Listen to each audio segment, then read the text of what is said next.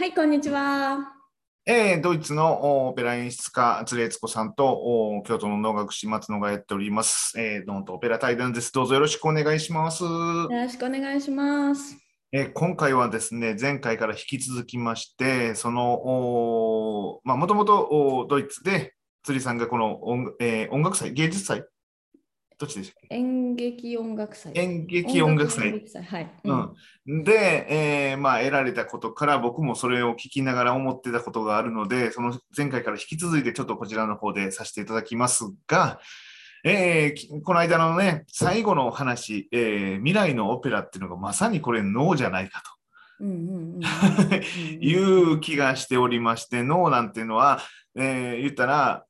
あの最小限の人数ですよね。うん。えーその見られたやつは例えばスクリーンとお歌い手さん1人やったとしても僕らはい。言ったらまあまあ最低まあ2人、脇としてって主役と脇役っていうこの2人でことが進んでいくわけで、ね、しかもお舞台上にほぼほぼ何も出てこないわけですよね。うんで出てきたとてなんかこう竹で組んだ何かでうんうんうんこれはこうだみたいな話で進んでいくわけですわ。うんで実際僕もあのー個人的なあのー催しとかで、えー最初その時に言ったはったその目をつぶってください。ちょっと瞑想的な、うんうん。あのー呼吸を皆で合わせましょう。みたいな感じで、えーその呼吸が歌いの呼吸にだんだんなっていく。で、えーまあ、ゆったりした呼吸ならば、そのゆったりした歌いを歌うとか、えーっていう風な感じでその世界に入ってもらうという意味でちょっと工夫してた催しをしたりとかしてたんですよねあ。あ、そうなんですか。へえ。そうなんです。うんあのーうん、結局、まあ、面白いなと思ったのは世界どこでやっても同じようなことをやっているような気がする。そうですね。うん。うんでそれで、あのーまあ、えー最後にこのアメリカとドイツのこの差みたいなあーものがあー言われてましたけれども、まあ、僕らも常にそれはどちらがいいというわけじゃなくってずっと考えてることうんですわ。うん。うん、あのー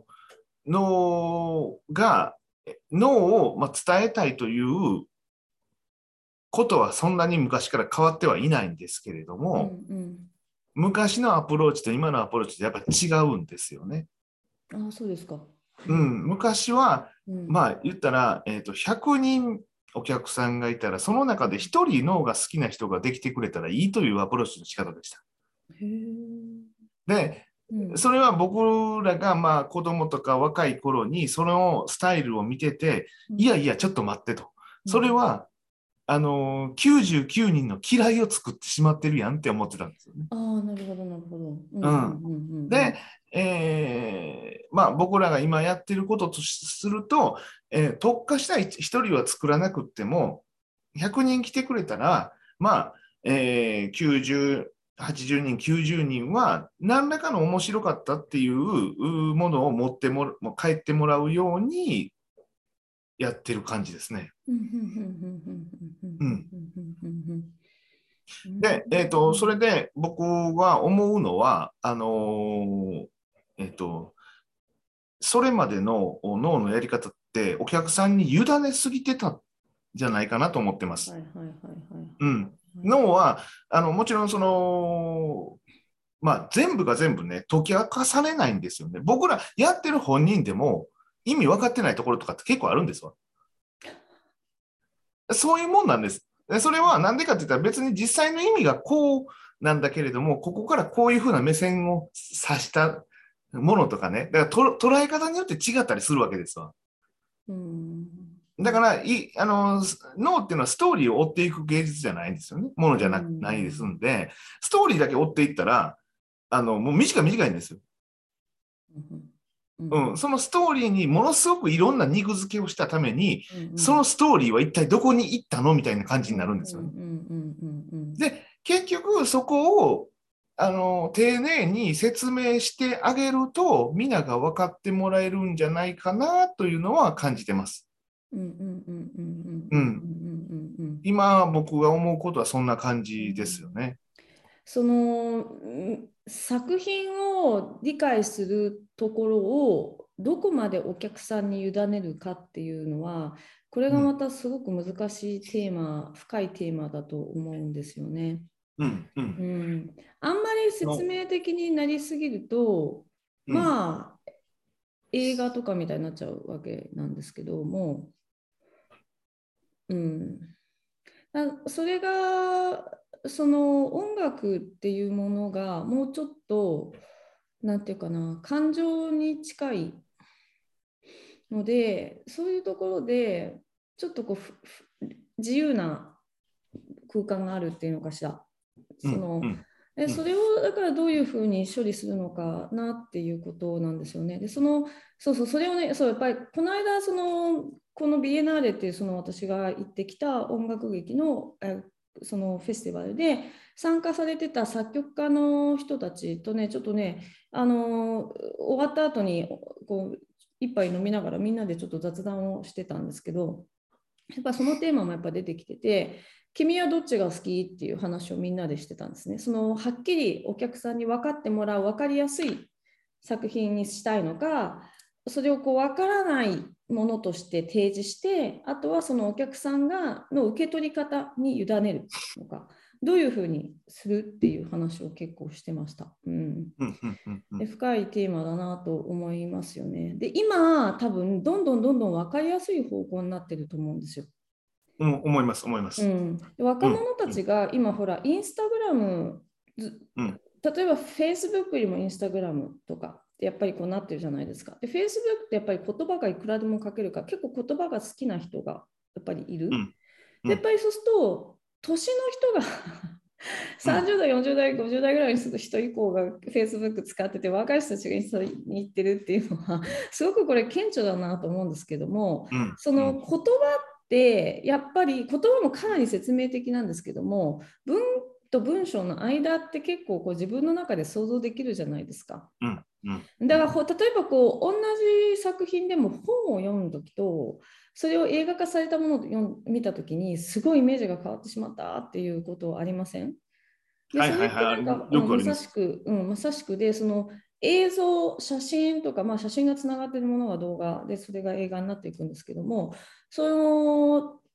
目で見えるものというかのすごいその情報量のものすごさに、うん。今の若い人たちが慣れちゃっているのでインスタとかん。YouTube とかで、でやっぱりどんどんどんどんそのイメージを膨らませるっていうところがなんかこう弱人間として弱くなっちゃってるのはもったいないのかなっていうふうに思いますよね。うんうんうんうん、だからそうです。で、うんあのい僕はよくその中学生とかのワークショップとかで言うんですけれど、想像力って言いませんか？うんで、筋力であったり、学力であったり、いろんなものと一緒のことで、鍛えないと落ちてくるんですよね。うんそうですよね。うん、想像力もやっぱり鍛えないと落ちてくる。だただですね、この想像力っていうのはまた難しい話で、あのゼロ発信の想像力ってできないんですよね。うんうんうんうん。うん、だから何かしら自分の経験であったりとか見見たり聞いたりしたものを、うん。えー自分の中で出してくる。うんうんうん。この形動きなんですよね。うんうん。例えば今日の曲は、まあ、海岸で何かが行われますよとその海岸はみんなが見たことのある記憶している海岸を出してきてもらうっていう話になってくるんで、だからそこが、あのー結局のところおどこまで行ってもゼロではないわけ。ゼロのゼロからの想像じゃないので、そうですね。ううん、ということは結局のところ経験則経験がうん。豊かにかどうかっていう話になってくるんで、うん。あまあ、そこら辺のところはねなんか本当にこう中学生とかに喋ってると難しいですよね。で僕はだからあの逆に言えばその作品を作ってるわけじゃないですやんか。うんうん。そのい一から作品を作る、分かりやすい作品を作る、分かりにくい作品を作るじゃなくて、脳というものがもともとあって、うん。そこを解説していく仕事なので、そうなってくると、その、あのーえっ、と、ある程度、結構、まあなんか、がっちりとね、こう、情景であったりとか、あの説明的になっても説明でしきれない部分って出てくるんですよね。うんででそれがあまああのーまあ、さっきの行間じゃないけれども、うんうんところで伝わっていけばいいかなとは思ってます。うんうんうんううんん、だから結構ね、そのストーリーを話すときは、あの情景であったりとか、その順序立てたところとかっていうのは重要視して喋ってますね。うんうんうんあれでも舞台で作品、まあ、でも松野さん作られるじゃないですか、むしろ新作を。はいはいはいはいはい。そういう時はどういうふうにします？あのね、えっ、とね、新作を作ったときは僕はもうものすごく簡単です。うんすごく、あのー簡単なものを脳の、おなんて言いますか、こう、要素っていうのかな、脳の、えーなんか公式みたいなのがあるんですよね。うんうんうんこのスタイルみたいなのがう。んそこにこう入れていく感じです。はいはいはい。だから、土台はそんなに難しいものなじゃないです。うん、じゃあそのその入れていったりとかして形のの一作品として形を作るときにやっぱりお客さんにはなるべく分かりやすいように言葉を選んだりとかしていくわけですよね、でもね。うん、うん。うんで、それで、やってみて分かったことは、うん、昔の人、ものすごく考えてる。こんなん無理って思います。ああどういうところなんですか、もうね、その、えっ、と、うんあの、回収がすごいんですよね。その、布石を打っていって、うんうん、もう時間で言ったら、例えば30分後に回収してくるとかね。うんうん、例えば例えば具体的に。うん、どういったのかな。この言葉があるとしますよねう。んでこの言葉が出てきますよね。うんまあ、何でもいいんですけど、例えば、うんと、えっ、と、何がいいかな。うん。おまあ、このおかお菓子っていう言葉が出てきたとしましょうんう。で、このお菓子は、お菓子についてほとんど語られてないんです。なんやかんや、こう、あの、えっ、と、例えば、えっ、と、小麦を作る段の話があったりとかね。なんか砂糖を作る段の話があったりとか、もうなんか全然関係ない話が出てくるんですよ、ずっと。うんうん、で、その後30分後ぐらいに、このものは、こんだけの長さのストーリーは一体何やったかって言ったら、この最初に出てきたこのお菓子を回収していくものなんです。全部これお菓子の話ね、みたいな。うんうんうん、すごく今分かりやすく言ってますよ。うんうんうん、もっとそれが、なんかその仏教的な、うん、あのー人間の中の混沌としたものとかを語っていくんですけれど、うん。そそれを例えば高砂とかあ鶴亀とかなんか私の知ってる作品で説明できますか、うーんと、高砂土雲とかなんか私が と分かんない。ね、まあだから土雲も結局のところ、あのー曲を通じて単純に雲の、あのーえっ、と化け物が出てきて、えー襲いかかってくるっていうだけの上っ面のストーリーがありますよね。うんうん。でその上っ面のストーリーの下にもういろんなものがあるわけですよ。例えば、葛城山に住んでいるとかなっていうのは、その葛城山っていうのは昔、その反勢力の人らが住んでいたところであるとか、それが雲族であったりとかっていうふうに、まあ、だからいろんなものが出てくるんですよね。で、それを全然出てこないんですよ。その話は。うんで、この話、うんそこの底辺にあるような話は全然出てこなくって、最終的になんか終わった後に考えていくと、あれってこれってこれ、こういう意味やったんとかね。うん。うん、最初に薬持って出てくる胡蝶さんは、あのえーお薬を持ってきてるからいいもんなんかなと思ったけれども、雲と胡蝶って両方とも虫じゃねっていうかね、うん どっちも悪者じゃね？えみたいな あのことになったりとか結構そういうまあ今単純な、えー、ところではあるんですけどもっともうその今ちょっとパッと思い浮かばないですけどそのいや歌いを歌ったりとか覚えたりとかしてる段にこれやっぱすげえなって思いますもん。それはまあ自分が作ってみて思うことです。うんうん。そんな布石打てねえやって。あはいはいはいはいうはい。ん。あのでも小野はそうですね例えば「古事記」とかそういうところにも書けないような昔の日本のあの派閥争いとかそういうのが隠れてるような気がなんかしたりします。うん。うん。まあ、うんそこまで古いものっていうのはね、あのうん神話の世界になってしまうんであれなんですけれども、それでも、あの例えば、えー、渡来人の話とかっていうのはたくさん出てきますし、うんうん。うん。あなんか本当にねその、えー昔のしそのす脳の作品を書かれた人っていうのはすごいなって思いますよ。うん。あの通画面も私この間ねなんかふっとね都市伝説を読んでたらですねあの YouTube で、あの聞いてたらですね「通と亀」っていうのがその、あの時代の果たもう一つの反対勢力なんだななんかのそのあのそれを意味してるんだっていう話をしている人たちがいらっしゃって、はいはいはいあはいはいふっと。その能の鶴亀の話をふっと思い出したんですよね。そのなんか今だとその鶴と亀を頭の上につけてでその鳥と本当に亀みたいなイメージって言ってらっしゃるけどいやでもそんなわけやっぱりないよなと思ってなんで鶴と亀が突然そんなところに出て確かにね確かにそうでするの。かなっていうのがすっごい不思議でしょうがなくて。そそれがなんかそのあそれがそういうことかっていうその家柄のことなのかなっていうふうに読み解くと、あーってなんかこうしなんか納得っていうなんか腹の虫が収まるというかなんか、うん、うんそういうのもいっぱい隠されてますしね。うんいややっぱりだからその辺のところ、どこまで話しても結局話尽きないんですよ。なんでかっていうと、その書いてないんで、そうですね。うん、その勝手に僕らが解釈していくしかないんで、うんその勝手に解釈していくところが面白かったりするんですよね。うんうんうん。でもそれで解釈して分かって意味でその何が一体土雲なのかとか何が一体鶴と亀なのかみたいなのが分かった上で舞うのと舞うなり歌うのと、分かんないでただ上辺だけでやってるのと深さが違ってきませんか？来ます、来ます、来ます。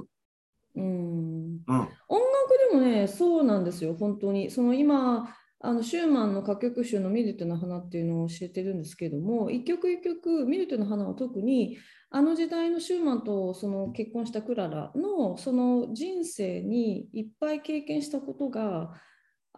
その詩を、まあ、擬人化したりとかしてですねこう通してそれがメッセージとして入ってるんですね。でこの詩で言ってる私とあなたは誰のことなんだろうっていうのをこう読み解いていく、例えばここで言ってる月っていうのは誰のことなんだろうとかそういうのを読み解いていくとあのこうパズルがピーンってはまる瞬間があるんですよね。で、うんなんか、えーでもこれ多分この人じゃないとか思って、例えばこうこれはやっぱシューマンじゃないとか思って歌ってて、突然にこう、あ、違う、シューマンの友達の何々さんのの話で、あの時ああいう辛いことがあった話だとかって思うと、音楽がそ思う思うだけですよ。あのそれをふっとこう、あそれ以外何にも音楽的な説明を私がまだしない段階でも生徒さんの音楽がゴーンって変わるんですよ。うんうんうんうんううんん、だからすごいなと思うんですけど、なんかこう作った人の魂がこの世の中に戻ってくるっていうか、なんかちょっとそういうエネルギー感を感じるというのかしら。なんか、うん。いや、本当にね、その辺のところは、やっぱりすごく考えて作られているなと思います。うん、そううんそうだからその私が前回の私の方で出したビデオでお話しした時にそのなんだろうなファーストフードのハンバーガーじゃなくてもうすごいこだわったそのフランス料理出したいなと思うっていうのはその私にとってねポップスもすごく感情を込めて作られてる作品ももちろんあるんだけれどもそのなんかこうみんなが耳に心地よいにずっと 8, 8分音符のビートでじゃんじゃんじゃんじゃんとか16ビートでみたいなで、えっと、こうコードもこう1度の和音、4度の和音、5度 ,5 度の和音みたいなこういわゆるこう誰が聴いても心地いいような和声でみたいな感じでこう単純に作られているもののにやっぱそれ以上の掘り込んだ深さがない時っていうのはやっぱりこう私にとってなんかファーストフード的な感覚に聞こえてしまって、なんかこうこれ以上噛んでもなんか栄養で栄養分出てこないよねって思ってやっぱりなんかこれ以上食べなくてもいいかなってやっぱ思っちゃうんですよね。そういうふうになんかそのそういうこうああそのつ土雲なら土雲とかそのああく雲族っていうのが本当はここの来ててこの話だったんだみたいなこれを隠して言いたいけど言えないからこれをこういう上辺に乗っけたそのアクションであれしてるんだなみたいなところまで分かってくるとなんかこうすごくこうふ深いところに行けるっていうかなんかそれが楽しくて芸術やってますけど。いや、いや、あの、そう、そうです。ほんで、ただ僕は、えっ、と、ファストフードと、うんその高級な料亭とかっていう、うんえーのそういうものもを感じる時というかそれを、うん、そうファストフードでは嫌だなっていう気持ちもあるんですよね。うんうんあるんですけれどもあのーまず食べてもらうにはそこでいいのかなという気持ちもあるんうんそそそこですよねそう。ファーストフードの方が楽な時もあるし、私もファーストフード食べたくなることもあるから、それはそれでその存在としてはありなんですよね。そうそうそまずきっかけとして入り込むには、そそう、うん、あの敷居の高い料亭に行くよりはファーストフードだったら一人でちょっと入れるなみたいな人が行くにはもちろんそれはそれでいいんですよね。う、そうそうそうそうそうそうそうそうそう。だから僕は逆に言えばそこをあんまり考えないようにしてうん。例えば自分が曲を作るときは要は別にそれをなんか自分のこの考えというかうん、あの今の成長度合いとしましょう。それを下げて作るわけじゃないわけですよか。うんうん。わざわざに。だから今の自分ととということはつまりはそのスマホがある時代に生きている人間が作ってるものなのであんまりそこを考えないで、まあ、例えば40代で作ったのと50代で作ったのとちょっと違ったりとかしてていいんじゃないかなと。だからあんまりそこをね、あの深く考えることはやめました。なるほど。うん、もう素直に、あの今思って今なんかこういうな感じで頭にイメージが出てきたものをそのままぶつけりゃいいかなと。うん。そうですね。自分の新作を作る場合はどうにもこうにも背伸びできないですからね。今自分がいいと思ったものしかどっちみち出てこないので、ね、そうそう、もうそれもだから結局最最初の想像力の話に戻りますけど、ん僕の中のその経験則でしかうんうん。出してこれないわけなんで、うんうんうんうんうんうん確かにそうですね。そうそうそう、それは思ってますね。うんうんうんうん。なんか結論がない話ですけど、なんか割といい話ができたような気まし気がします。はい。じゃあまた次回の動画でお会いしましょう。